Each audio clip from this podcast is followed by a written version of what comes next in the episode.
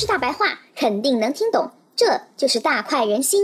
大家好，我是彤彤，今天我要给大家说点正经的话题。嗯，怎么感觉好像有哪里不对？首先解释一下什么叫营改增。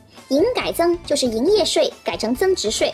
举个例子，比如我大天朝青年男女处对象的时候，普遍选择的约炮圣地七天或者如家，这些承载了无数少男少女荷尔蒙的酒店，以前是交营业税。营改增之后就改为交增值税啦。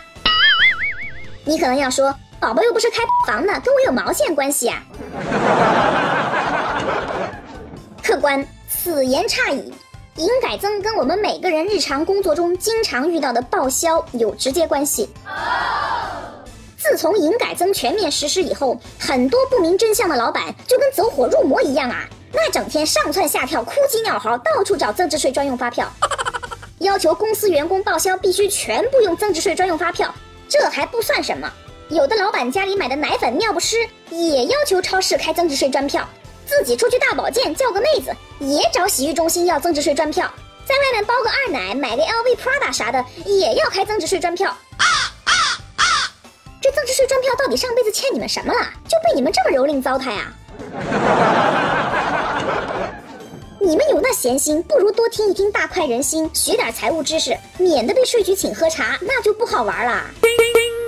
接下来，彤彤要说报销问题的重点啦，请听题。首先，增值税专用发票只能被一般纳税人用于抵扣。如果你是小规模纳税人，那就不要幻想了，不要幻想了，不要幻想了，开多少都没用，反而税局还会盯上你。你一个小规模纳税人开那么多增值税专票，你要上天呐！如果亲们不知道自己公司是一般纳税人还是小规模纳税人，就去问一问财务。如果财务说不知道，那么彤彤温馨提示，请各位老板马上以迅雷不及掩耳盗铃之势如破竹的速度换一个财务，这个太不靠谱了啊！亲们，如果公司是小规模纳税人。出去跑业务，给公司买东西，不用去纠结商家给不给你开专票，开了也没用。小规模不能抵扣，开普票就可以了。这种情况适用于小规模纳税人。如果你的公司是一般纳税人，亲们，恭喜你，你可以用增值税专票进行抵扣了。哎呀妈呀，想起来还有点小激动呢。但是各位老铁。你们是一般纳税人，也不要作啊！不信你们看看《甄嬛传》，那些皇后、嫔妃、贵人仗着自己受皇上宠爱，各种作，最后一个个都什么下场啊？亲们，不作死就不会死。一般纳税人的身份也不代表你开了增值税专票就可以随便抵扣啊。像彤彤刚才说的，去超市买柴米油盐是不可以抵扣的。各位老板。你们带小三去酒店开房，就别找酒店开增值税专票了。是啊，有时候税局也能糊弄过去，但是让我们财务知道你的私生活真的好吗？还有各位小三啊，如果一个老板连跟你开房都要开增值税专票，这样的男人太能算计了。彤彤奉劝你们赶紧找下家，这种人身上不但捞不到好处，分分钟你可能还要倒贴啊。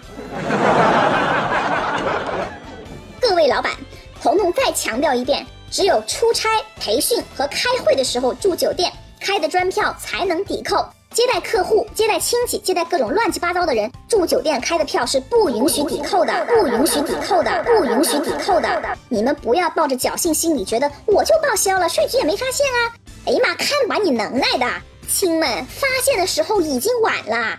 你们想避税没有错，但是酒店专票那才能抵多少钱啊？聪明要聪明在点子上。牛皮不是吹的，火车不是推的，泰山不是堆的，楼锅不是煨的。亲们，避税不是这么操作的。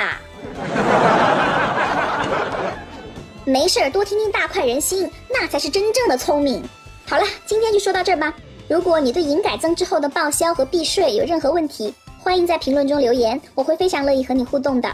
如果你喜欢大快人心，也欢迎你把本期节目转发到朋友圈或是微博。没错，宝宝就是这么厚颜无耻。